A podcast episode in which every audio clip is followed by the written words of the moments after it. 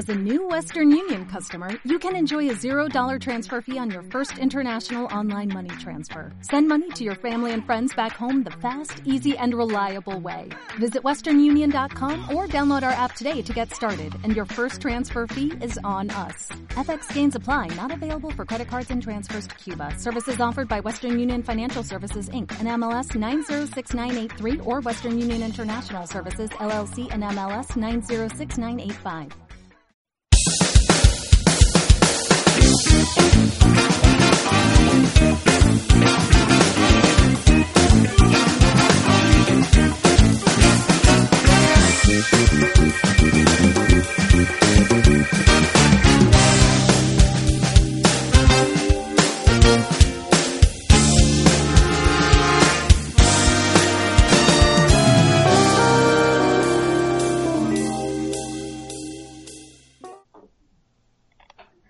Bienvenidos, esto es Langoy Agents of Chill, el spin-off de Langoy sobre el universo cinemático de Marvel para la televisión. Y nosotros somos... Eh, mi nombre es Alfonso Rivadeneira, pueden ubicarme en Twitter como Al Rivadeneira. Hola, soy Arturo Guapaya, pueden ubicarme en Twitter como Momorex14. Adriana. Hola, soy Adriana y pueden encontrarme en Twitter como de Discordia o en Facebook como el dinosaurio paradójico.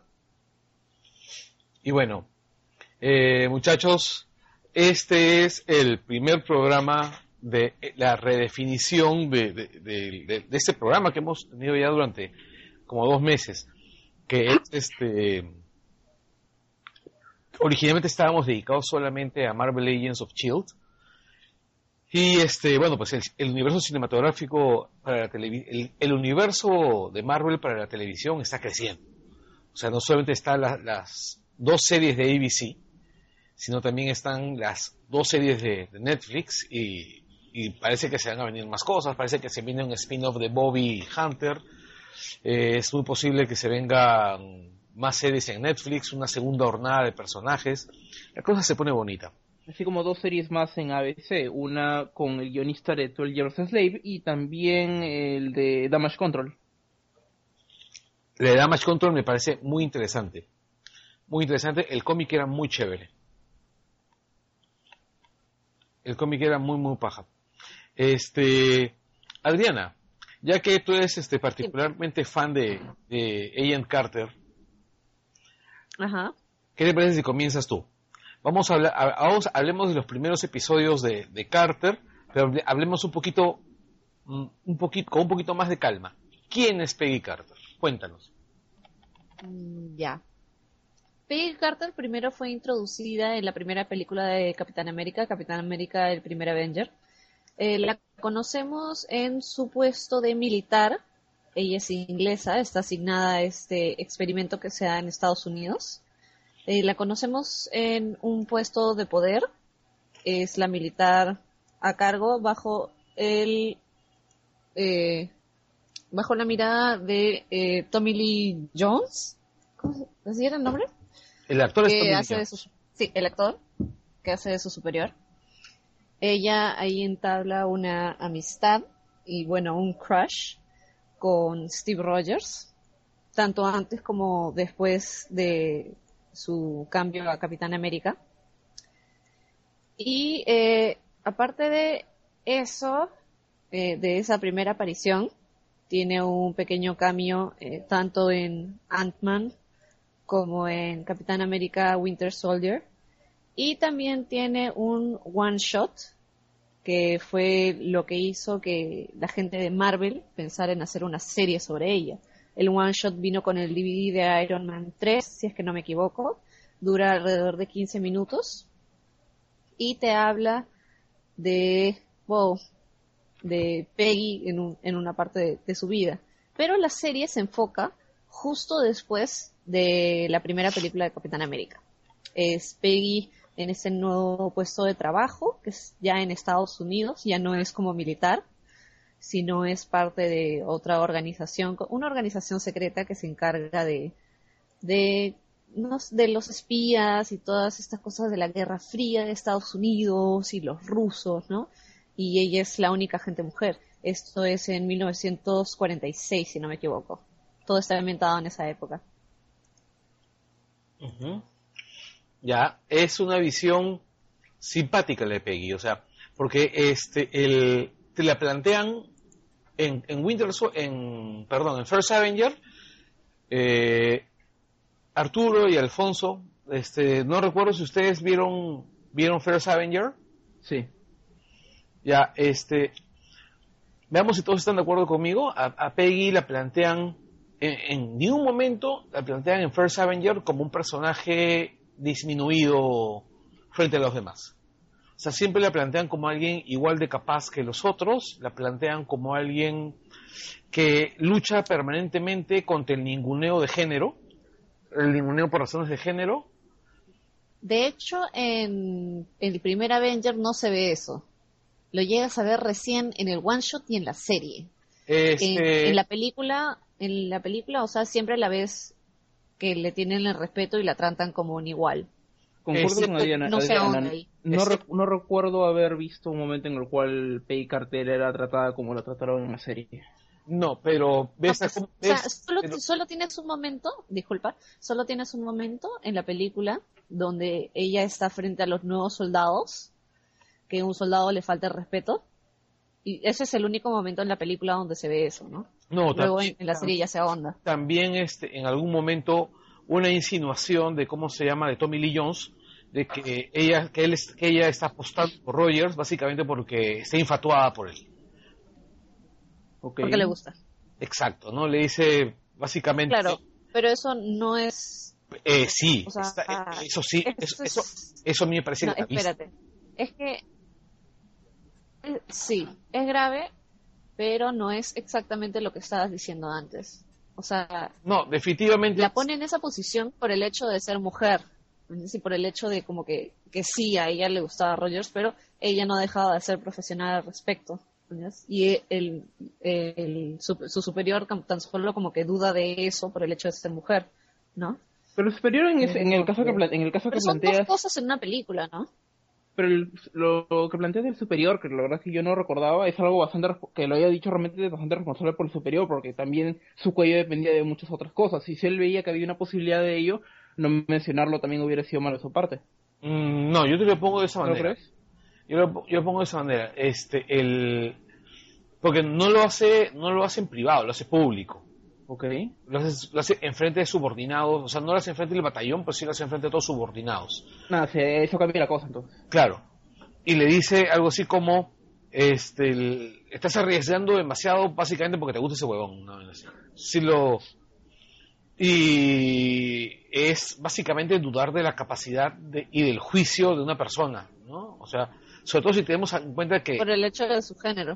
Porque si hubiese sido un pata, Le decía eso, ¿no? No, mira, si un pata, Pero- si, si a mí me dicen eso, si a mí me dicen eso, tú estás apostando por, por, por ese empleado o por esa empleada porque te gusta, de por sí yo ya lo tomaría muy mal, porque estarían subordinando mi criterio a mis hormonas, ¿entiendes?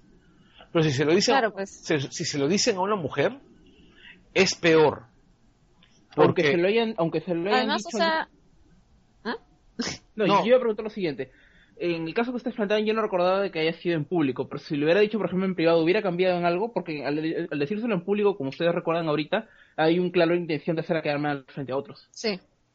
Eso Yo- es muy cierto. yo recuerdo que había uno más, uno o dos más en esa mesa. Eh, yo no me acuerdo en realidad, pero si es que se lo dijo su superior a ella sola, es que le tiene la confianza para hablar con ella. Y o sea, y, y- y, o sea, y- y- no sé, es, es muy súper distinto a que se lo diga en público, pues cuando se lo dice en público es como que la deja por el piso, ¿mañas? Claro. En cambio, cuando se lo dice por, en, en privado es como que, hey, ¿cómo estás? Mañas, ¿qué está pasando? Mañas, algo más como Sí, claro. que de confianza. De hecho, no, porque, no, porque, no porque dude de su profesionalismo, eh, De hecho- en efecto, de hecho, pero porque está preocupado. Ya, pero ahí creo, ahí creo que están olvidando algo que es el contexto en el que se lo dice. O sea, el contexto eh, histórico, claro. No. No solamente eso, o sea, el, no, no Se el al contexto, no, contexto de la historia, de la historia, este, Ah, la- supuestamente ella Peggy la acaba de cagar, pues, ha, deja- ha dejado ir a- al, al experimento más costoso de, de Estados Unidos a que haga bajo sus propias órdenes, o sea, a la libre. Y, y están en medio no- de la guerra, además, porque sí recuerdo la escena que dice, justo acabo de ver la película hoy, y se lo está diciendo mientras escribe la carta donde comunica que el Capitán Rogers ha muerto en combate. Este, entonces creo que ese, ese contexto no, no lo siento tan violento como usted lo siento porque entiendo las razones por las cuales se lo dirían. No, no recordaba el tema de la carta. No me acuerdo. No recordaba el tema de la No me carta. acuerdo. pero, Pues, no, no me acordaba que era en ese momento. claro, y o sea, en ese momento creo que... tampoco como que ella lo dejó. E- ellos dos estaban en el carro, ¿no? o sea, los tres estaban en el carro. No, lo y que ese fue pasa- el momento en el que hablado. No, no, no, no. Lo que pasa es que Peggy lo deja ir, lo deja ir, lo acompaña en el avión junto con Stark. El capitán se tira y ellos regresan a la base. Y, en- en- Ah, esa parte, ya, ya, ya. Pensaba que era el final. Y regresan sí, a la base. Entonces, Y de evidentemente, nada de Brother regresa con toda la gente. Sí, sí. claro, Ya. regresa todo. Esa Ya, ya, ya. escena es de la puta madre. La película Sí, es muy buena en general. Sí, esa escena es pajísima. Pero ahora que estábamos hablando del, un, un momentito, ahora que estábamos hablando sobre cómo este se le hicieron el rocha Peggy y, y, y tan diferentes de que se lo hagan en público, que se lo hagan en privado. Hay dos escenas en Agent Carter y esta vez ya saltando el sello en el cual se, se ve bastante eso. Una es la, una de las primeras del el episodio 1 en el cual está en una reunión y a Carter pues la, la tratan como la, no, ni siquiera como la secretaria, sino como la chica que simplemente va y les compra unos sándwiches y, y justo es una escena grupal. Y hay un momento en el, exacto, y un momento en el cual tenemos este, este patita que se, su apellido empieza con K, cuyo nombre no recuerdo, eh, le dice algo como un, un poquito más y le dice suelta, pues, ¿no? Y ya pues tienes a Sousa luego a un costado, tienes a Sousa a un costado que como que empieza a sacar cara, pues, ¿no? Y el, el otro pues, es un idiota y todo, y también como le mete a su chiquita Sousa. Pero luego, luego en ese mismo momento Carter se, le habla a Sousa y le dice, no necesito que tú me defiendas. Sí. Y, y ya, pues ahí se crea una buena dinámica. Y la otra escena que ya es en, es en privado, donde tienes este actor, eh, ahorita el nombre se me va, ah, ya, Jack Thompson es el, es el agente, que es el el douchebag, en ese, exacto, el douchebag que tiene poder en este caso, muy capaz, pero no deja de ser un douchebag, en el cual habla pues con Carter y le dice, tú escondes algo, le dicen que, que, ¿qué cosa es lo que estás escondiendo? Estás escondiendo la única verdad del universo, pues, ¿no? De que eres una mujer y un hombre nunca te va a ver como si igual, pues, ¿no? y Carter justo había pasado un montón de problemas en ese momento, no, no habían confiado del todo en ella y, y ya pues, ¿no? Como que le falta un poquito de wits para responderle bien, pero el hecho de también de que le haya conversado de ese modo es que le tiene un poco más de confianza, pues no, pero igualito esa escena también No, eh, pero- fue muy mal para, claro, para o Carter. sea, es que esa escena marca que el pata, aunque sea un douchebag, reconoce que ella puede hacer las cosas y que ella es buena. Pero también es el hecho de la sociedad en la que, en la que viven y que ella no va a dejar, no va a ser, no va a poder ser tan buena como todos los demás por el simple hecho de ser mujer, ¿mañas? A ver, chicos, yo lo veo de esta manera. Ya que estamos entrando de frente ya a, a la serie. Yo creo que mejor nos concentramos un toquecito, un toquecito en el, en el, en, en el one shot. ¿Les parece? Le- Pero- démosles- Aunque el one shot es como que al final de la serie. Claro, pero no demos mayores detalles sobre el one shot. Simplemente hablemos de en dónde nos está dejando la cosa. O sea, el, el one shot te coloca a una Peggy Carter, a una Peggy Carter este, que está absolutamente alienada, ¿no? O sea, alienada por sus compañeros, por, su, por, por la organización y que es reivindicada, ¿no? O sea, te coloca a una Peggy Carter que ha sido prácticamente derrotada por el, por el establishment. ¿Están de acuerdo Sí. conmigo? Es No una- he visto el one shot, así que solamente voy a escuchar. de esa Peggy que, está- Eh, que está derrotada, que está cagada. o sea, no es, es que no. Sigue en la misma, o sea, sigue en una posición como que, en una posición cagada, pero no está derrotada. El hecho es que no está derrotada, mañas. Y No, ella como que sigue teniéndole fe a que ella puede hacer las cosas. no, pero Ese yo, es, ese es el chongo por el cual ella yo, lo- yo- toma el, déjame, el caso. déjame fundamentar mi, mi, mi posición. ¿Ok? Desde el momento uno de la, de la primera temporada de la gente Carter, tú ves que sus compañeros son machistas, sus compañeros Cuando son... estamos hablando de one shot, Sí, espérate. Sorry, yo te, yo te quiero, posi- quiero posicionar, fundamental, fundamental el rollo. Tengo que tocar un toque de Carter. Es, ella poco a poco en la serie va conquistando confianza de su entorno. ¿Entiendes? O sea, cuando acaba la primera temporada ya no la miran, ya no, ella no está en la posición en la que tú la ves en el one shot. Ya todos ven, la ven a ella como la mujer capaz que es. Entonces algo tiene que haber pasado para que ella esté en esa posición. Ajá. Entonces es por eso que yo digo, está derrotada. Algo tiene que haber ocurrido. Claro. Ahí Aparte, o sea, que tiene, es, es otro jefe. Exacto, sí. Entonces, a mí me gustaría mucho que en la serie eventualmente se toque por qué están ahí. Por cómo- o sea, expliquen el, el- el one shot. O La- sea, estás hablando que el one shot se ubica más allá de la primera y segunda temporada. Así ¿En es, ¿Qué sí. año exactamente? No, no tengo, no, como no lo he visto, no tengo ni idea. Po- Posiblemente dos, tres años. Ok. Ni idea. Es- o sea, estoy especulando, ¿no? Especulo. Ahora, este, el, y claro, y el one shot pues da origen pues este a una serie de cosas y, de- y definitivamente pues el one shot explica que Peggy en realidad es la partida, la, la partida de nacimiento para el universo cinematográfico Marvel.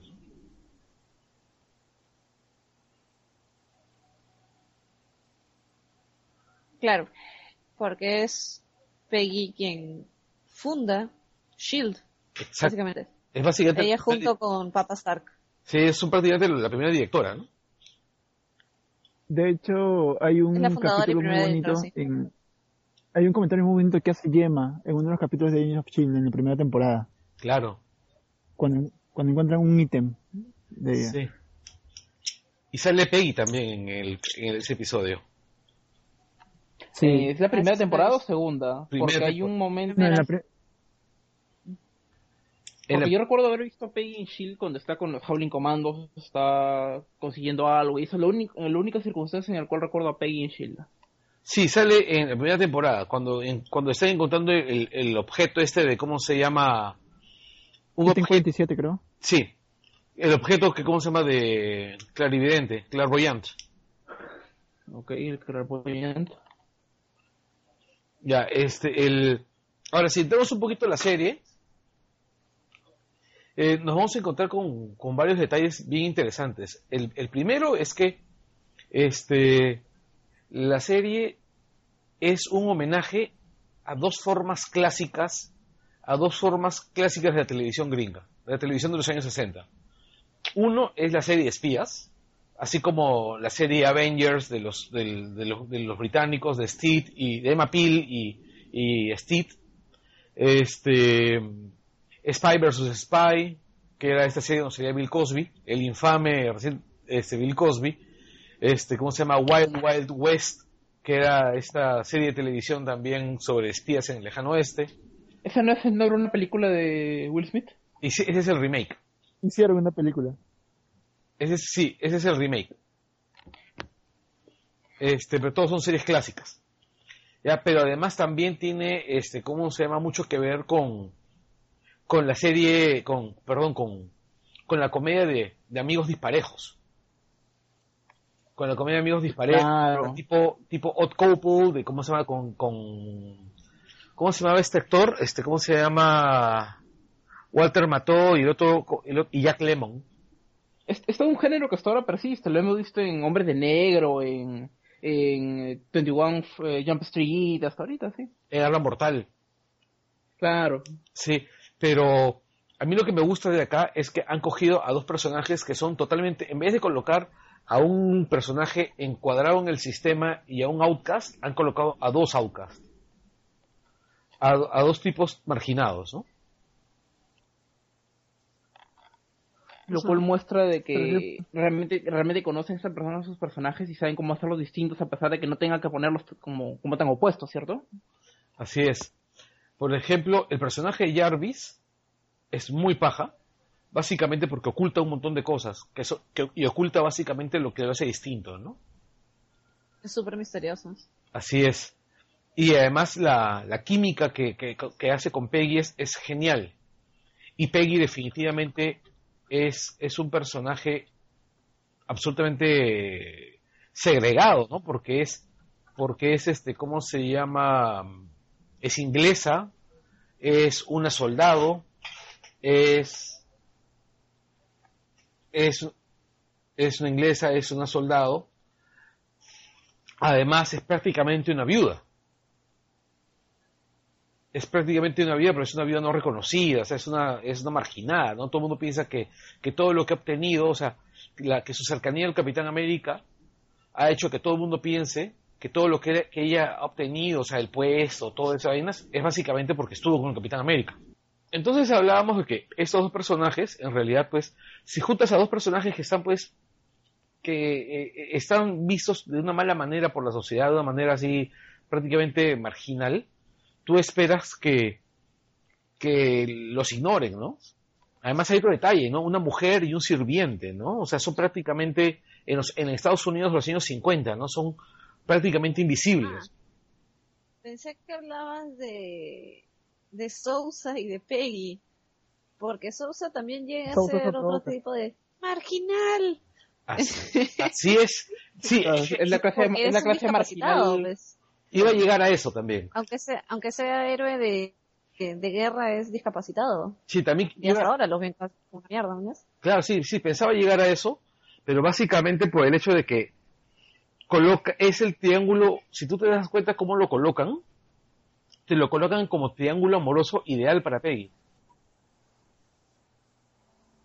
De arranque te lo colocan como el tipo que al que Peggy le, le gusta Peggy. Nunca he sentido a Jarvis como... No, no, no, a Sousa. Nunca sentí a Jarvis. Ah, Sousa sí. La Sousa de los chipeos de arranque. Sería triángulo amoroso con la memoria de Steve, ¿no? Claro, sí, sí, sí. No, es que siempre, o sea, este, Peggy está casada con la memoria de Steve. El, pero a, mí lo que me parece bien chévere es justamente eso, ¿no? Que te colocan, pues, te manejan todo desde el discurso de la diferencia, ¿no? Y, es bien pajita. Más bien quisiera resaltar de que es todo desde el... punto de vista de la minoría. Solo una minoría, pues. Es un hombre sirviente casado con un inmigrante, creo. Sí. Es eh, un judía. Eh, hombre discapacitado y es una mujer, ¿me Sí, claro. Eh, y, otro detalle más es, corríjanme si me equivoco, pero a mí me parece que los compañeros de Peggy, salvo uno u uno por ahí perdido, uno u otro, en general, este, no son malos tipos ni su jefe, ni, ni sus compañeros habituales de misiones son malos tipos, simplemente... Este, es la sociedad en la que están. Exacto, o sea, eh, son machistas porque han sido educados para ser machistas. Soy machista porque el mundo me hizo así. yo, sí, yo, sí, yo sí puedo creer de que hay así una cierta clase de maldad en, el pata se llama Kreminsky, ese tipo al cual le meten bala cuando está en el, carro llevándose. Pues, este ah, sí, el Dutch Canuch. Eh, y también en, el mismo Jack Thompson, que él, claro, llega a respetar a P y todo, pero eso, pero realmente lo, queda pintado cuerpo entero en esa escena que mencioné, en el cual está hablando solo con Peggy. Y justo fue un episodio en el cual, como que Jack Thompson intentan hacerlo como que no es tan mal tipo, porque incluso le saca una confesión a este, a este borrachito, pues, ¿no? Y con una buena táctica y todo pero, o sea, empieza ese episodio como una torrente, como que lo intentan poner un poquito mejor, pero luego lo vuelven, nos vuelven a recordar quién es realmente. Por eso yo creo que Jack Thompson y el otro pata sí están marcados como los, Es como, como tener a dos personajes en uno más o menos. Mm, yo creo que, yo, creo que...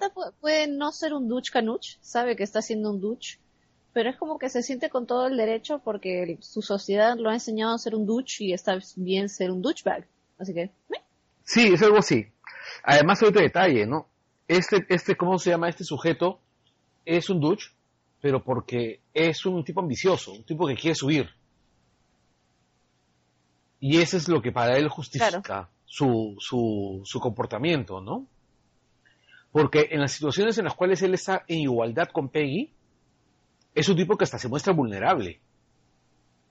Por ejemplo, cuando, cuando salen a hacer esta misión con los Howling Commandos, cuando él se da cuenta, por ejemplo, claro. que los comandos la respetan a ella como igual. O sea, que, el, que, las, que los héroes legendarios de la guerra respetan a Peggy Carter como si fuese, mucha, uno de ellos, porque Peggy es uno de ellos. Como si fuese otro Capitán América. Claro, o sea, Y ahora que lo, menciona, lo tratan así, man. Por lo, por lo que menciona Adriana, yo creo que no, fue casual de que las primeras escenas de Peggy la muestren con su saco azul y su sombrero rojo, pues, ¿no? Y justo yendo a, a la contraria, a- en ese mar, en ese mar de trajes así grises con sombrero. Claro, sí. Eh, Oye, esa escena es linda. Esa escena es preciosa, porque además, no sé si ustedes opinan lo mismo que yo, pero yo creo que, que Carter está mejor cinematografiada que, ¿cómo se llama? Que, que Shield. La mejor cinematografía, yo creo que la mayoría de series, incluyendo las de Netflix. Sí, está mejor, o sea, cinematográficamente hablando es mucho mejor que, que Jessica Jones. Por lejos. Por lejos. Que Jessica Jones es, descuidadísima por ese lado. Eh, y va por ahí con, con, con Daredevil. Sí. Y Daredevil, o sea, Daredevil, su, su, su, su fotografía es más simple, pero gana puntos porque es más pensada, ¿no? Ahí, en, ahora que he estado viendo de nuevo Agent Carter, la serie tiene bastantes cosas que, por ejemplo, le faltan a Agents of Shield y Jessica Jones, que son esos planos largos, esas escenas en las cuales no tienes que necesariamente hablar nada, pero con lo que muestras ya la historia va avanzando, o te va construyendo personajes. Eso, por ejemplo, se ve, eh, se ve varias veces en Agent Carter cuando, por ejemplo, ella le está pegando a este tipo y están narrando esta radionovela del Capitán América, que para mí es una, una, una escena muy, muy, muy buena. Y en Daredevil se ve cuando tienes este chino en el taxi y Daredevil está fuera y nadie se da cuenta y luego empieza a mecharse con los otros y el chino canta y como si nada, pues, ¿no? Claro. Lo que ocurre con, con, con, Peggy- con Agente Carter es que son ocho capítulos, pues, ¿no? En ocho capítulos tú te puedes esforzar en planear cada segundo, ¿no? Sí. Y 23 capítulos es más chamba. Y además también que el Es estilo le ayuda bastante. o sea, el, hecho- ¿Perdón? El estilo le ayuda bastante también, porque Agents of Shield está más pensado como una serie de acción. Por más que hayan involucrado temas de espías, es más una serie de acción. En cambio, Agent Carter sí es mucho más, eh, no sé si más pegado a un procedimental, pero sí, al ser una serie de espías te permite tener mucho más cuidado, Hola. o te exige tener mucho más cuidado. Sí, es cierto. Además, otro detalle, ¿no? O sea, Agente Carter me parece que es la serie que mejor cumple, que mejor trata a las mujeres de, de, de Marvel. ¿Mejor trata o, o la reivindica después de pegarles? No, no, me estoy refiriendo a mejor trata a las mujeres en el sentido de como personajes. Ok, eso es cierto. O sea, Peggy es un personaje súper paja. El personaje que hace este, la chica esta que trabaja en... En la televisión. ¿Perdón? ¿Perdón? Adi, ¿En qué? no te escuché bien, ¿qué dijiste? Ah, no. Que, o sea, que Marvel, el MCU, trata bien a sus personajes femeninos en la televisión. En el cine todavía no le ha hecho justicia a nadie, ¿me Ah, no. Excepto, excepto, bueno, los hermanos rusos que, que sí le han, le han hecho justicia a la pobre Black Widow. Pero aparte de eso es como que, mi, Claro, pero no, no, te digo, o sea, yo digo, lo que yo digo es que este, Agente Carter es la serie que mejor trata a las mujeres en el universo MCU. La trata incluso mejor que a la Black Widow en, en Winter Soldier. Porque, Mm, aunque ahí tendría que decir, mm, porque en Jessica Jones es como que es- tienes tantos personajes femeninos, como que overflowing. claro, pero es que están en un entorno donde tú esperas que ellos sean así. En cambio, en el Agente Carter tú tienes a personajes femeninos luchando contra un entorno No, definido por hostil. es O sea, que... A, mm, a lo no. que, a lo que yo voy es esto, ¿ya? Mm, Yo espero... No, esa mujer- no sería una buena definición. Yo, o sea, yo sí espero una mujer fuerte como Jessica Jones en el 2015, ¿ya? Pero a mí sí me... Y, lo espero y lo aplaudo, ¿ah? Pero sí lo espero, y yo espero que esa sea la norma. Pero me emociona que diseñen un personaje femenino fuerte y que además esté recontra bien, bien este, diseñado dentro de ese entorno, o sea, que no, no parezca trasplantado, que no, no desentone, como Peggy Carter, luchando en los años 40 y principios de los 50 contra el machismo, ¿no? O sea, a eso es a lo, a eso es a lo que yo voy. O sea, si tú me pones a una llorona en el 2015, digo, puta, eso es una mierda. Pero tú me pones a alguien como Peggy Carter, es, para- es casi una, una Rosa Parks, pues. O sea, es, una- es casi una sufragista. Ese es a, a lo que yo voy. O sea, te están pintando una prócer. O sea, ese es, ese es, Ya. o sea, para mí ese, para- ese es mi argumento. Ya, bueno, yo no iba por ese lado, yo iba del el hecho de que mejor se ven los personajes femeninos en Jessica Jones por el simple hecho de que tienes variedad. Nada más. Eh, O Variedad sea, en qué no, so- no solo tienes como que las varas, como Jessica Jones, sino también tienes a Trish, Que tienes va- a la abogada, tienes a la novia de la abogada, que, es- que son, todas son distintas. Todas son badass, en realidad. Todos son tipos distintos de badass. Pero, Sí. pero Ya, esa es la cosa. que tienen, lo que tienen en común es que todos son autosuficientes, entonces, y es lo que te esperas, que no traten a, a ninguno de los personajes como damisela en peligro, es lo mínimo Es que, que esperas. lo que, lo que esperas es, lo que no esperas en Agent Carter es ver el contexto, porque no estás acostumbrado a ese contexto. ¿Me entienden? Porque estás viendo un contexto 100% sexista, donde no son como que microagresiones, son las cosas y se las decían a la cara, ¿no? Donde esa diferencia está muchísimo más marcada. Eso hace que Peggy resalte mucho más, porque el contexto lo tiene muchísimo más difícil que los demás personajes femeninos del MCU. ¿Entienden? Sí, sí, sí. O sea, no Y es, no es es que yo creo- Peggy en sí, sino es el contexto, porque es muchísimo más jodido. Claro, que por eso me, a mí, yo concuerdo con Carlos, a mí me parece mucho más paja lo de Peggy, porque justamente tiene el contexto en contra, a diferencia de lo otro donde se supone que no debería, eh, los personajes no deberían tener mayores problemas, a pesar de los obstáculos de hoy en día, eh, Jessica Jones no debería tener mayores problemas para desenvolverse en lo que se le dé la gana, lo cual sí ocurre con Peggy Carter. Claro, pero o sea, lo que yo veo similar es que en Jessica Jones tienes un contexto de agresión sexual. ¿Entiendes? Ah, sí, O claro. sea, hay agresión. Que es, es ese contexto que lo venimos arrastrando desde los 40 y de los de los 50. Eso es uno de los contextos en el que la sociedad en verdad ha evolucionado tres carajos. en realidad ha evolucionado, en realidad. Porque, pucha, yo creo que en los 50 a un violador por lo menos lo colgaban de las pelotas. Ya, pero si era una mujer de color, no. ¿Me entienden? Bueno, sí. O sea, tienen, tienen, tienen que tener como que eso en, en Ah, cuenta. Claro, Son- sí, hay, hay, muchas, es que hay son muchas los, capas. son los contextos, ¿no? En verdad, o sea, depende, una también persona depende como- del, del canal, ¿no? Porque algo como Jessica. Jones no, hubiera- no se hubiera podido transmitir en ABC. para nada. Iba a ser cualquier otra cosa. Sí. Pero Peggy es, es un buen personaje. Se necesitaba una serie como esa.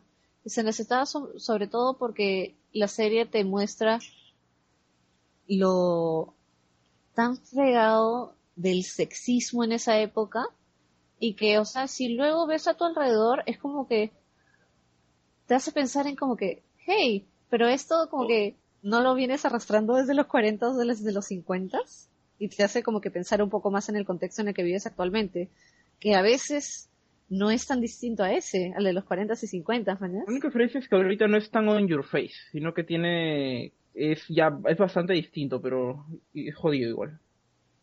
No, por supuesto, o sea, vivimos cotidianamente con eso, ¿no? Lo leemos en el Facebook cotidianamente, ¿no? Este, lo vemos en la calle, lo vemos en... Claro que ahora es mucho más caleta.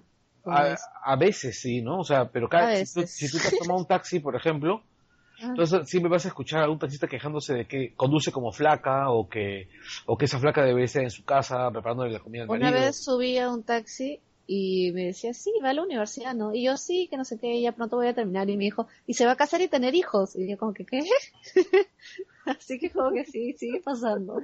Oye, pero no habrás por ahí, por ahí saltado un portal en el tiempo, así, porque esa, esa referencia ya es bastante No, te vieja, ¿no? te la- no, te la sueltan, weón, te la sueltan.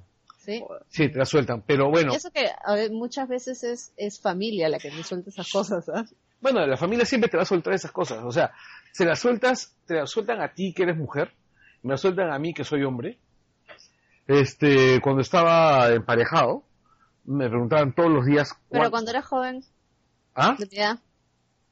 Pendeja. A ti te lo están preguntando por, por la edad, mañas.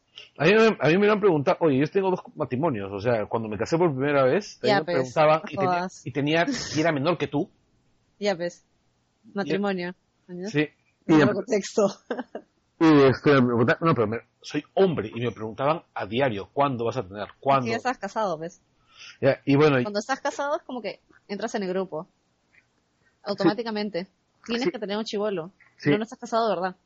Sí, eso es- más o menos, sí. Blood pact con el chivolo. Y, ah, incluso ahora que estoy soltero me siguen preguntando, oye, ¿y cuándo te, cuándo te reproduces? Claro, ahora ya es por la edad, pues. Sí. Y ves, Ahorita- tienes, tienes suerte que no te digan que ahorita se te pasa el tren. no, es, es- no, es que, yo no- es que la ventaja es que soy hombre, a mí no se me pasa el tren. Por eso, te lo van a seguir No. diciendo hasta que tengas Lo que- lo que 600 le- años. Sí. El Carlos es que le digan que es pantalla. ¿Ah? El riesgo de Carlos que le digan que es pantalla. Ah, sí, pues ahí pueden temer eso. Pero lo que no saben es que me voy a hacer la vasectomía. Porque no- Bueno, ahora Pero- todos pero los seguidores de Langoy lo saben. Pero pueden saberlo ahora, porque imagino les puedes pasar el enlace. Ah, claro. Oye, este, el... Y bueno, pues, y otro detalle es que los personajes femeninos que rodean a Peggy son bien chéveres. No sé si ustedes, la, sus compañeras, Hermosos. sus compañeras, este, el personaje que hace esta chica, que hace esta chica Fonseca, en el, La camarera. la camarera, actriz. la que quiere, la, la eterna camarera que quiere ser actriz, o sea, la Penny de, es como Peggy. es como Penny de, de Big Bang Theory. Es el, es, el sempiterno, es el sempiterno personaje que siempre existe y es real. Porque hay un montón de gente que es actriz que, y actores que trabajan en ese rubro. Claro, sí, sí, sí. De hecho, este, cuentan que, que, ¿cómo se llama? Que el pata que hizo Superman, Cavill, ¿Ya? pucha, ha hecho miles de oficios así durante, ¿cómo se llama? Antes, antes de agarrar papeles grandes. Bodegas, tiendas, repartidor, bla, bla. O sea, Chris Pratt también. claro. Los Ángeles no tendrían trabajadores si no fuese por los actores. Claro. La gran La, la, la clase obrera. Claro. La masa, la masa crítica. Exacto. La masa Claro. crítica del partido. Claro, o sea, en, en Los Ángeles, este, ¿cómo se llama? La ascensión social de- deriva en premios, ¿no? Cuando tu- de repente cuando tu lechero se gana el Oscar. Uy. No, pero también hay otro, hay otro personaje que me gusta bastante, no sé, eh, estarán de acuerdo. Es esta tipa que tiene que cuidar el, el imen de sus, de sus inquilinas. Ah, claro, es, es un personaje absolutamente Ah, oh. cincuentero. Ah, La del hotel. ya. Sí, o sea, te puede caer recontra mal, No, no, pero es, eh, Claro. pero es Cuando- recontra consistente consigo misma y bastante divertida. Sí. Es que, ese es otro detalle. Eh, fun fact. Cuando yo vivía, cuando yo vivía en el norte, habían dos chicas mayores que yo que se mudaron a Lima para ir a la universidad y estaban en una casa así. Era en una casa donde había una matrona que decía que no podían salir hasta más de tal hora y no podían tener visitas y todo. Así, tal Sí. cual. Sí, y es muy frecuente que pase con las norteñas, ¿ah? Que pase en acá, o sea, este, yo he conocido por lo menos... a- No, no, eso era en Lima. No, espérate. Lima Norte. Yo he conocido como a tres pioranas acá, viviendo aquí, eh, No, que las que las hacían... las chicas eran de Lima, Ah, ok. hijas de hotelero. Ah, ok, que las hacían hospedarse aquí en, casas que tenían esas características, acá en Lima. O sea, este, pensiones, pensiones, este, bien cincuenteras, bien sesenteras. Era, era una, era, un- era una, Pensión para claro. Era una de Una, esas una, peque- una pequeña pausa, sí. una pequeña pausa. Ahorita Sí. puedo imaginar a Felipe haciendo la voz de la tía, así como tipo el estilo de la tía de la Molina, así que salía en el precio Carlos Álvarez. No. Diciendo, Adriana, no puedes llegar después de las nueve de la noche. Si llegas a las nueve y media, mañana te llevo al ginecólogo. Así que ya Dios, solo la te imagino con perlas, rulos y un vestido rosado. con flores. Queda la barba. Sí. Ya sabes, la falda por No. debajo del tobillo. Así nomás. Y una chancleta en la mano. Mucho árboles. Ah, claro, una chancleta, pero además reforzada con adamantium para que duela, ¿no? para que, para, con, contra- en la punta, para que haga contrapeso. y-. Bien de barrio. ¿Ah? Bien de barrio. Claro, la sayonara, el arma mortal de las madres. Y este, Ay, gracias al cielo que la de la mía no. me imagino, oye, pero tu madre no es escultora, no usa cincel, este, comba y esas cosas. Mi mamá es pintora. ¿No habías contado que tu mamá hace esculturas? No. Tal vez otra mamá. En otro podcast. Sí, probablemente. Ya, este, el- bueno, y finalmente, esta señora, a mí me parece bien chévere la manera como definen, este, a las chicas, a estas chicas, este, ¿cómo se llama? En, en este, en este internado, en este, en esta mansión para señoritas, porque al final de cuentas, convierte a un montón de adultas que se ganan la vida en niñas. Las despoja de su, de su independencia, las despoja de su madurez, las despoja de su, de su libertad para convertirlas en, en mujeres de bien. Una chica de su casa, ¿no? La idea es que Como no se sean independientes, ¿mañas? Claro, Es sí. como que es un... Es, ten la idea de ser independiente, pero realmente no lo eres. Hay- O sea, hay- pasaste de la una- casa de tus padres a la casa de esta matrona y luego vas a pasar a la casa de tu esposo. Ahí está. Hay un diálogo That's it. muy particular, en, en- un diálogo bien particular en el cual esta vieja dice, eh, ¿sabes lo que es el Lid y el Leo o algo así? No, no sé, es un personaje de historieta, le dice Carter, mira, y esta tía le dice, está mal que una señorita lea a Freud, pero, pero tienes que entender que a cierta edad no controla sus impulsos. Y eso me pareció la cosa más pendeja del mundo. No recuerdo esa parte. Fue en el episodio 4 exactamente, luego de que votara a una chica porque aceptó a su novio que se había trepado por la ventana. ¿no? Lo, que, lo que es un hombre para, para, obtenerlo, para obtener lo que quiere. Y de que esta tipa sí conoce otras cosas, pero lo está haciendo adrede, porque tal vez es una persona que no solamente quiere proteger a la chica, sino que quiere mantener el control sobre un grupo humano. Ya, a mí en realidad, ¿sabes a quién? Esa señora, ¿sabes a quién me recordaba? No sé si ustedes han leído la Liga de Caballeros Extraordinarios. No. Mm, no. Ya, la Liga de Caballeros Extraordinarios es un cómic que hace Alan Moore, donde junta a todos los personajes, a los personajes victorianos más chéveres, este, una especie de Liga de la Justicia. Alan Quatermain entre ellos. Alan Quatermain, este, Mr. Hyde, El Hombre Invisible, pero el de, Dorian Gray. pero el de, pero el de H.G. Wells. No, Dorian Gray no. ¿No está Dorian Gray? Eso está en la película. Ok. Ya. Ese está en la película, que es una mierda. Ah, sí, sí, es una película. A mí me gusta. Eh, es que el cómic es maravilloso, la película, pucha. El Capitán Nemo. El Capitán. Bueno, continúa con lo que estabas Ya, hablando. Y bueno, hay una parte en la que llegan a, la, al- a una, a una pensión, ¿no? se hospedan en una pensión para ver un caso de violaciones que habían. ¿Ya? El- y ocurría que esas violaciones estaban siendo disfrazadas de milagros. O sea, las chicas se embarazaban y decían que era el Espíritu Santo quien las embarazaba. Uy. Entonces, Ay, el viejo truco de María. Y ellos, exacto, y ellos, ellos hospedan ahí. Y resulta que el hombre invisible, que estaba escondido en esa, en ese, en ese, en ese hotel, en esa pensión, y violaba a las chicas, ¿no? Pero cuando los descubren, que la matrona, en realidad, además de eso, o sea, además que vigilaba a las chicas y las controlaba, ella misma se pimpeaba. no, se prostituía y hacía labores de dominatrix con algunos este, tipos importantes. Entonces, la manera como lo plantean todo, o sea, que la tipa absolutamente, ¿cómo se llama?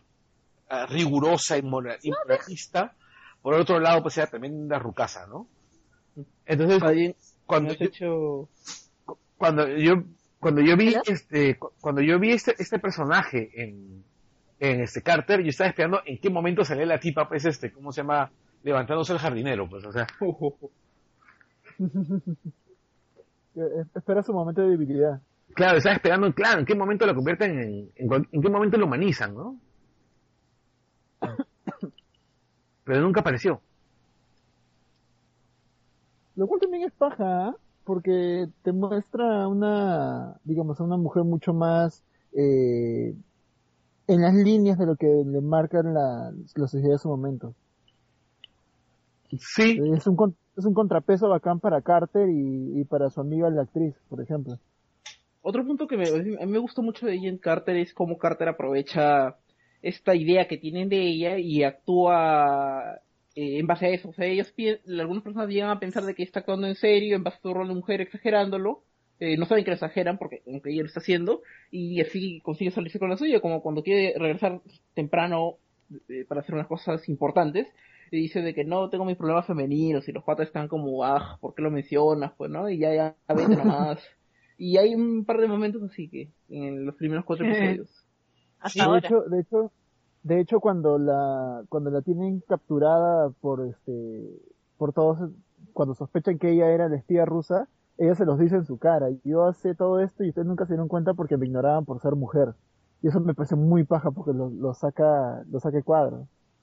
Sí.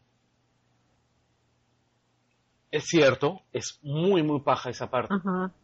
Porque además de eso hay una cosa bien chévere con, con, esa, con esa secuencia, es que es un slap absoluto, que es una cachetada así horrible, pero que el que el cuando el cuando el es ahí cuando, cuando todos los personajes se dan cuenta que esa huevona a la que ellos miraban por debajo era más capaz que ellos que es lo último en ese caso porque poquito a poquito ya debieron haberse dado cuenta no, cuando le, cuando le esposan, cuando le esposan y le dice, este, ella, tenemos que esposarla porque ha mandado a cuatro agentes al hospital antes de capturarla. Ah. Eso es muy paja. Claro. Y este otro detalle también que es muy chévere es que el, cuando el final de la, de, la serie, que estamos saltándonos un poquito al final de la temporada, de la primera temporada, cuando finalmente ese chipeo que, que, todo el mundo estaba, que todo el mundo esperaba con, con, Peggy y Sousa se da. Y Sousa, ¿cómo se llama? Le invita a salir. Peggy le dice, no. Oh. Ay, no. Esa vaina así, ahora, no joven, me pareció chévere. pero, pero él va a volver a aparecer en la, temporada 2, ¿no? La gente del, del fandom está viendo quién es, quién es el esposo de Peggy. Porque Peggy se llega a casar. Llega a tener hijos, llega a casarse, no, no estoy de eso. Y la gente dice, este es fulano, no, es ese, no, es el otro, es Este... Claro. ¿Perdón? Sale en Winter Soldier. Claro. Sale en Winter Soldier. Porque ella lo, ella lo ella menciona. El, eh, el Capitán América está en el museo hay una grabación de Peggy que dice que, bueno, no sé qué cosa, y yo y mi esposo, mañas. Y es como oh. y el, oh. Capitán América salvó a su esposo. súper deprimente. Que el Capitán América salvó a su esposo, claro. Sí. Entonces, entonces el, esposo de Peggy estuvo entre... Es de... ¿Ah? Entre el grupo de... Entre, estuvo en el grupo de, de Bucky. Así es estuvo en el grupo que, ¿cómo se llama? Que el Capitán América salvó. Ajá. Mm. Ya esa temporada, esa segunda temporada ya nos dará oportunidades para, para especular sobre eso, porque ahorita creo que no tenemos nada como para, no, no, para hablar. No tenemos demasiada información. No hay mucho. O sea, hay como que solo especulaciones basadas en aire. Sí. Y ¿Y qué?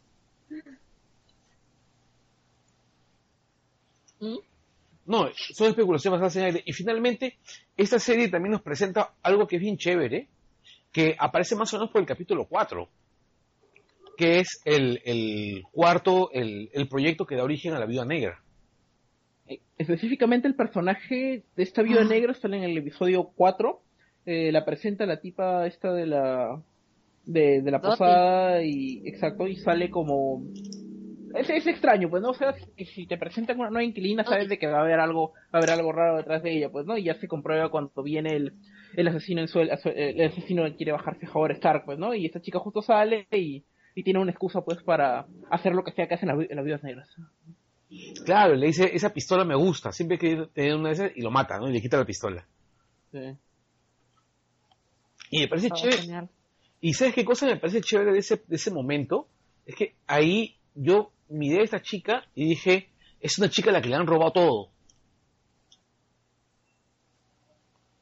Porque en realidad, la- en ese momento te la, te la dejan así súper víctima.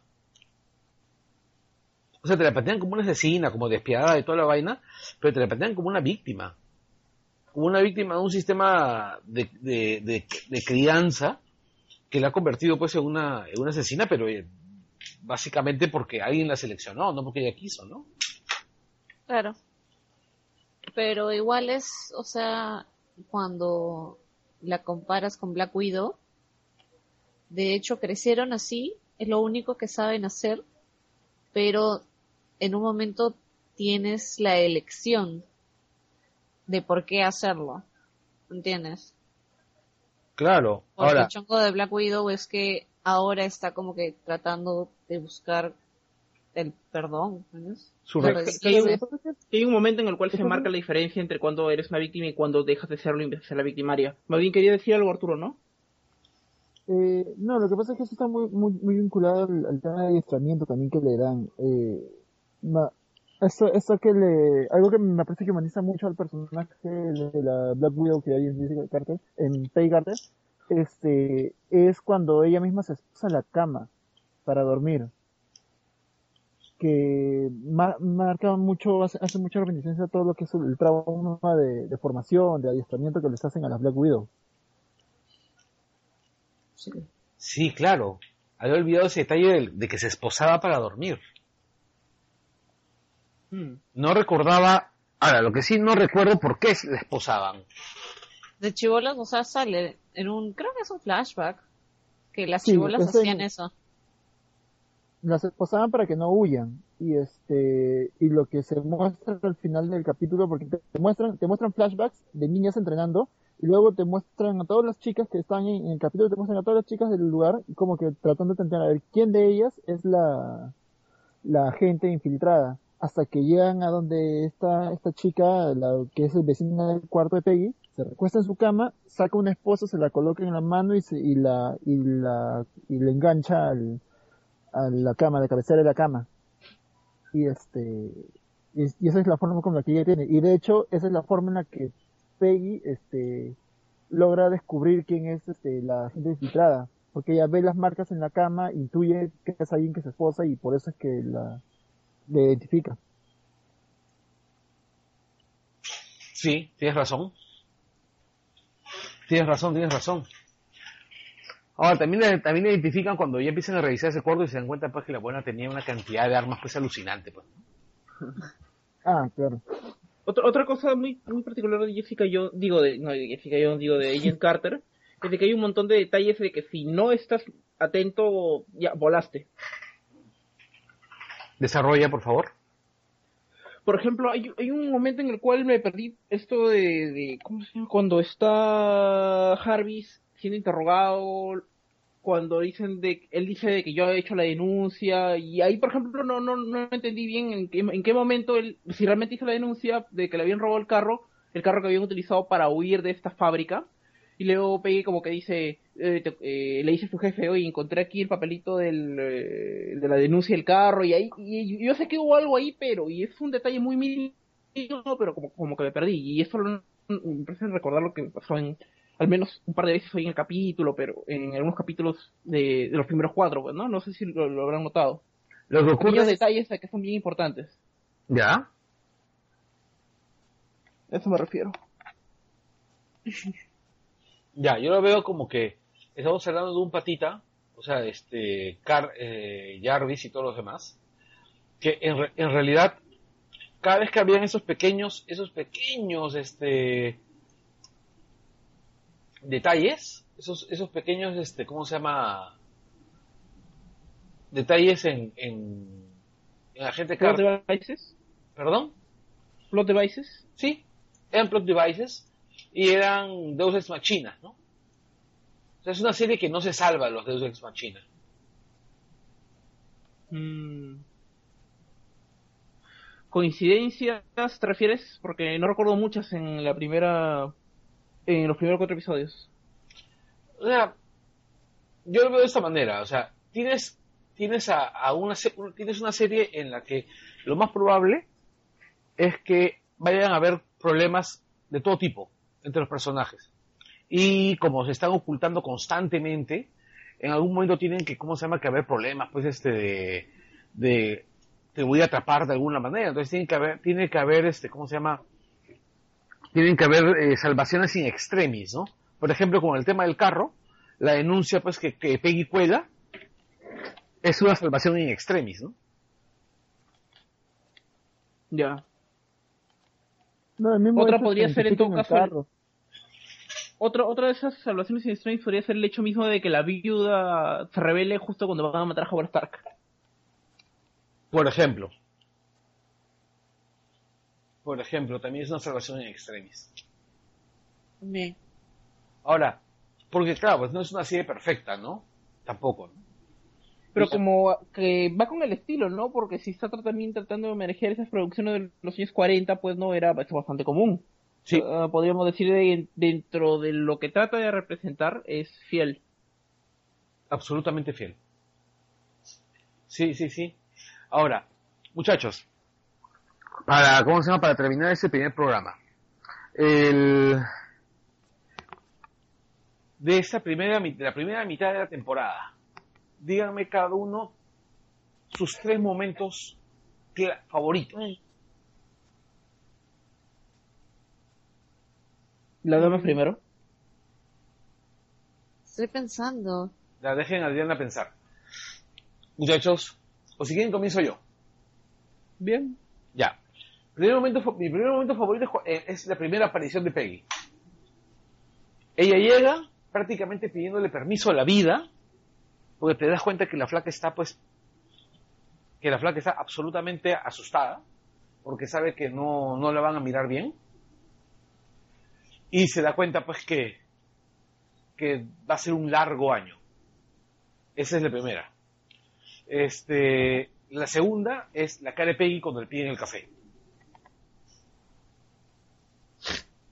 ¿Ya? Y el, y el tercero es cuando Peggy este, conversa con la mesera en el... Cuando, cuando Peggy, ¿cómo se llama? Le joroba la, la- la existencia al cliente malcriado en el restaurante. A ver, en mi caso, la que más me ha gustado es en el episodio 3.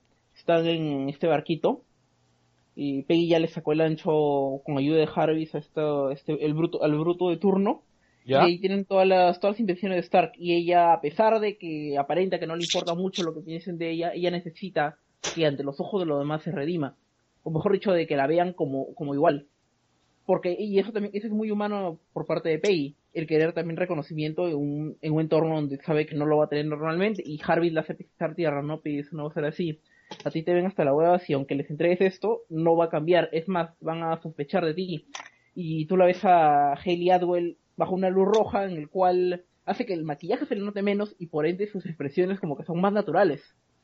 Y ahí se le ve recontra destruida y al final tiene que atracar, sí, tiene razón, eh, no lo dice, pero al final eh, acepta que Jarvis haga una llamada anónima pues a Sousa. Ese es mi, momento preferido de esos primeros cuatro episodios. Y otro es eh, cuando, es, el, es en el episodio 4, en el cual eh, han contrabandeado a Howard Stark a territorio americano y abren el contenedor, aún no sabemos nosotros qué, y, y encontramos eh, una suite presidencial así un container, pues no, Howard Stark jugando pool y todo así como como lo más fresco del mundo, pues, ¿no? Stark Life. Stark Eh, Life, definitivamente. Stark Life. Ok, Y un tercer momento, pues, eh, yo diría que el, el que ya mencioné antes, la conversación que Peggy tiene con, con este, con este, con el douchebag cuando están ambos solos, pues, ¿no? Y, y, y es el espíritu de la época, pues, ¿no? Del machismo extremo. Y ya, pues, yo creo que esos son mis tres momentos. A ver, yo diría que es el momento, esta primera toma de Peggy caminando entre la gente con su trajito azul y rojo. Lin- Es una- es linda una- toma, ¿no? sí. Es una toma muy bonita, por, por lo que, por lo que representa simbólicamente el color, la caminata de ella entre la gente, o sea, dice mucho, a pesar que no hay nada de texto, es simplemente una persona caminando. Tú sabes que hay un, yo, le- yo leí un, un artículo en el cual comparaban esa, esa escena con, con el cine ruso de principios del siglo XX, ¿no? con, Seinsek y toda la vaina. Hay un pata que se dio el trabajo de hacer un trabajo, de, de estudiar el simbolismo de esa escena así en extenso. ¿ah? Ala, qué paja. Sí. No, no había, no había leído eso, pero, o sea, visualmente es muy evocadora es- esa, esa escena. Conecta mucho con, tanto con la película como con lo que te vas a esperar en esa, en la, en la serie en realidad, porque ves a Carter que es la única que está yendo contra corriente en esa escena. Sí. Sí, Es, esa, eh, coincido con, con Alfonso en que la, la escena donde descubren a Stark en el, en el container también es, es demasiado paja, o sea, te describe el cuerpo completo cómo son los Stark, eso ya viene de sangre. Totalmente de acuerdo. Y este, a ver, la otra escena es cuando ella está departiendo con los Howling Commando ¿Ya? Pero ese es en... y, Ese es ya más allá del episodio 4. ¿no es en el 4? No me No, acuerdo. no, no es en el 4. Yo los he ¿No visto es en el el 4 cuatro? días. Eso es a Ya, partir del bueno, 5 ah. para adelante, no. Ya. Creo no, que la mayoría de mis favoritas también son del otro lado. Sí. Es que hasta acá todavía Peggy es como que trata la... Todo como- chill, ¿me entiendes? Sí, todavía no está comenzando la acción pura. Eh, Un- un- hasta el capítulo 4 sale la escena de la pelea encima del camión. Sí, Ya, Sí. esa es una de mis episodio favoritas. 2. Ya. Esa es una de mis favoritas. De ahí, eh, la pelea en el bote. Y, 3. ya. Y hay una escena donde veo una foto de Steve, ¿o no? O me estoy confundiendo con el one shot. Sí, ese también es de los primeros 4, no recuerdo cuál, pero... Ya. Pero es cuando van a cualquiera- conseguir- cualquier escena donde esté viendo los files de Steve, ya. Super feeling, me voy en feeling, me pongo a llorar. Me encanta. El episodio 1 estuvo lleno de flashbacks de la película. Sí. Fue tan triste. Yo lloré en esa película. Como que no puedo mí- verla sin llorar. Que un momento, me gustaría señalar una, una escena muy, muy divertida, que no hemos mencionado, es donde eh, Howard Stark le da un lapicerito que toma fotos a Peggy, y Peggy está en el laboratorio, y los científicos están que se vuelven locos con, con un fuego que parece que no quema, y, y Peggy está que toma fotos así, y luego ni se dan cuenta. Y luego agarra el lapicero, se lo pone en la boca y todo, y luego pues sigue tomando fotos así. Claro, es que, Todo eso es genial. claro, es una toma en la que ella, in- tú ves que ella también puede ser coqueta. Sí. Porque, y le está coqueteando al aire en realidad. ¿No? O sea, es- y es una alusión a que, pucha, a que un par de nerds no se, no se darían cuenta que hay una mujer calata bailando al costado de ellos. Básicamente. Sí. Sí, es una escena bien, bien paja. Es una escena bien chévere. Pregunta, ¿el capítulo de la Viuda Negra es también entre los primeros cuatro? Cuando recién aparece es en el episodio 4, pero no la vemos vestida como viuda negra y se revela recién cuando mata al, al que quiere matar a Stark. Y termina en el cua- en donde No, ella... O sea, Perdón. ¿dónde, dónde está con los Howling Commandos? No, no, no, esto debe ser el 5 para adelante. Eh, Ya. Entonces, bueno muchachos. Entonces, eh, esto ha sido todo por hoy entonces, ¿no? No nos queda mucho más. En la próxima semana vamos a hablar de los capítulos, de los cuatro capítulos que faltan. El... Y nos preparamos para la segunda temporada. Bueno, la segunda temporada viene ahorita. Ahorita.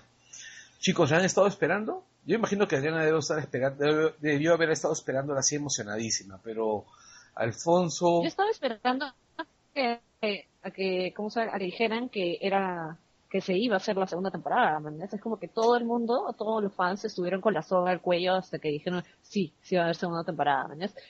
Colectaron firmas, se posaron un montón de cosas, se hizo como que campañas, tienes que tuitear sobre Ethan Carter, tienes que dejar los comentarios en el Facebook, todo para que no, para que no cancelen la serie.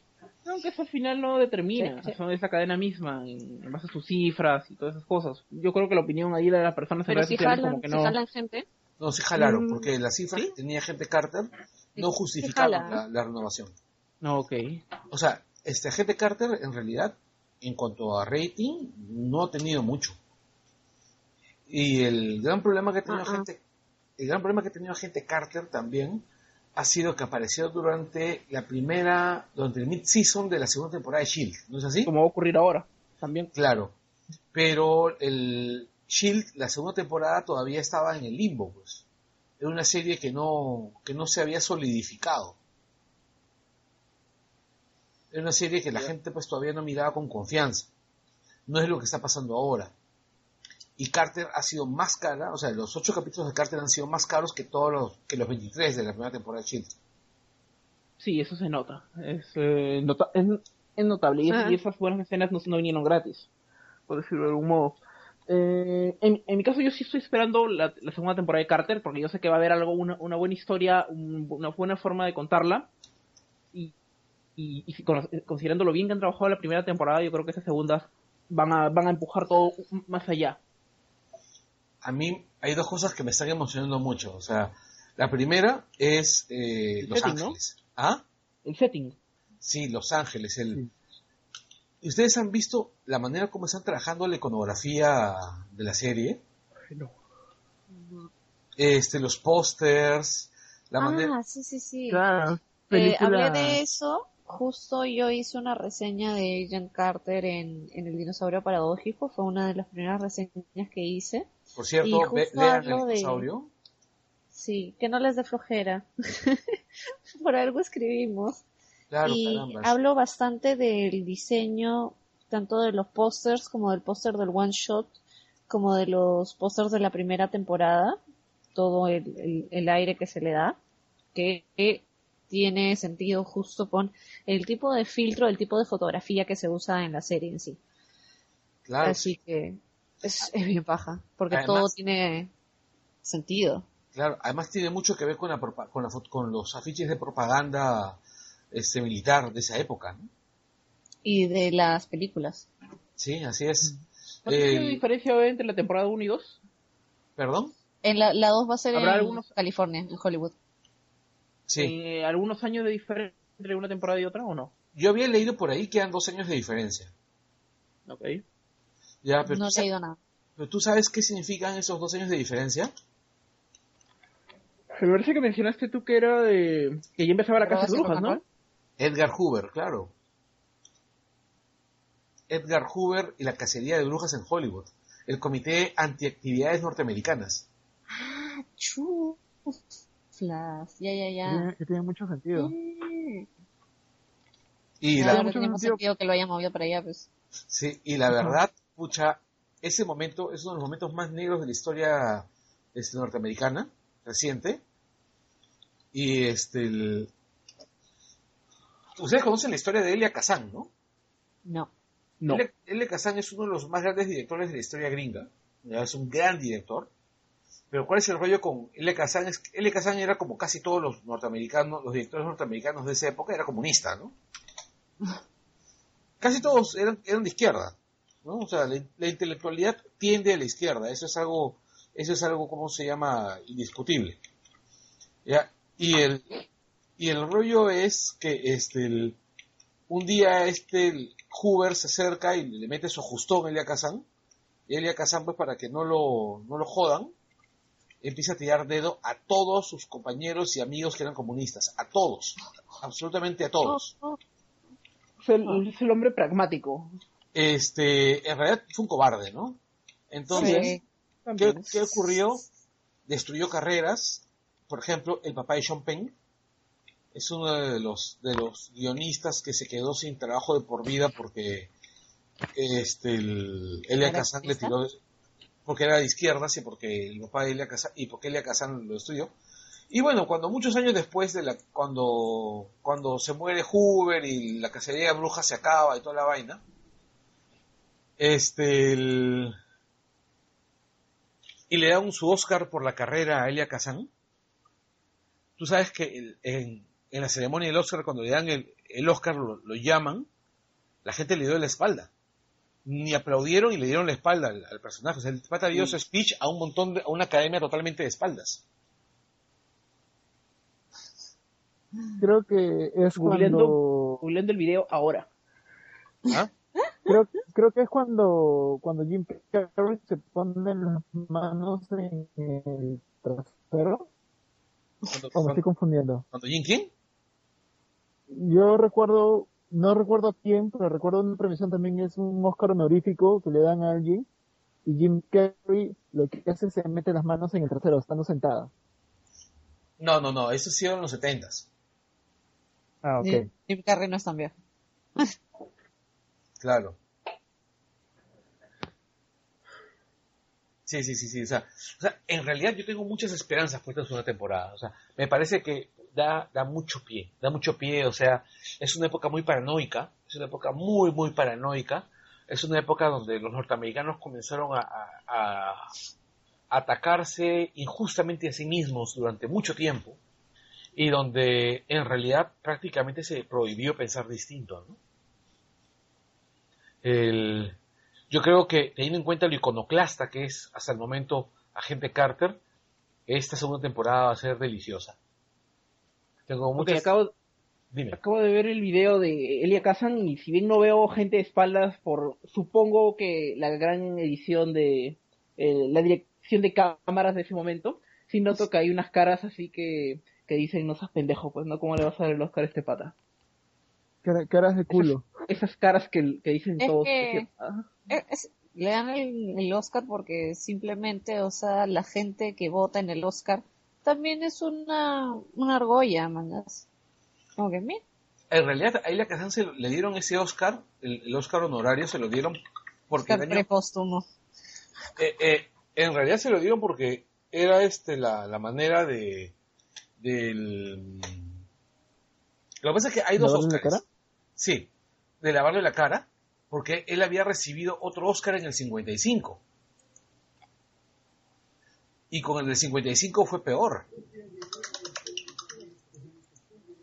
o sea con el del 55 pucha el tipo gana el premio y la gente pucha po- mm, no ¿Lo no, no- ¿ah? ¿Me No- sí o sea no lo no lo ¿Sí? buchearon por por Ah, no lo buchearon por por ¿qué, entonces ¿qué hicieron?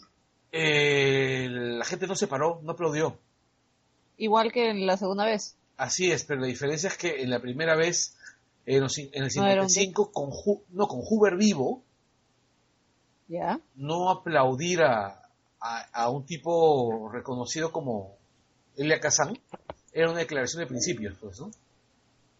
Era casi decir, soy comunista. Ah, ahí, ahí, entendí. O sea, la cosa, se, la cosa se está poniendo simpática, muchachos. Esta segunda temporada va a estar chévere. Vamos a ver qué se viene. Entonces, esto Ok. ha sido Chill. Este es el programa número 6 o 7, ¿no es así? Y esperemos que la próxima semana estemos todos y tengamos la tarea hecha. Chao, muchachos. Chao, chao.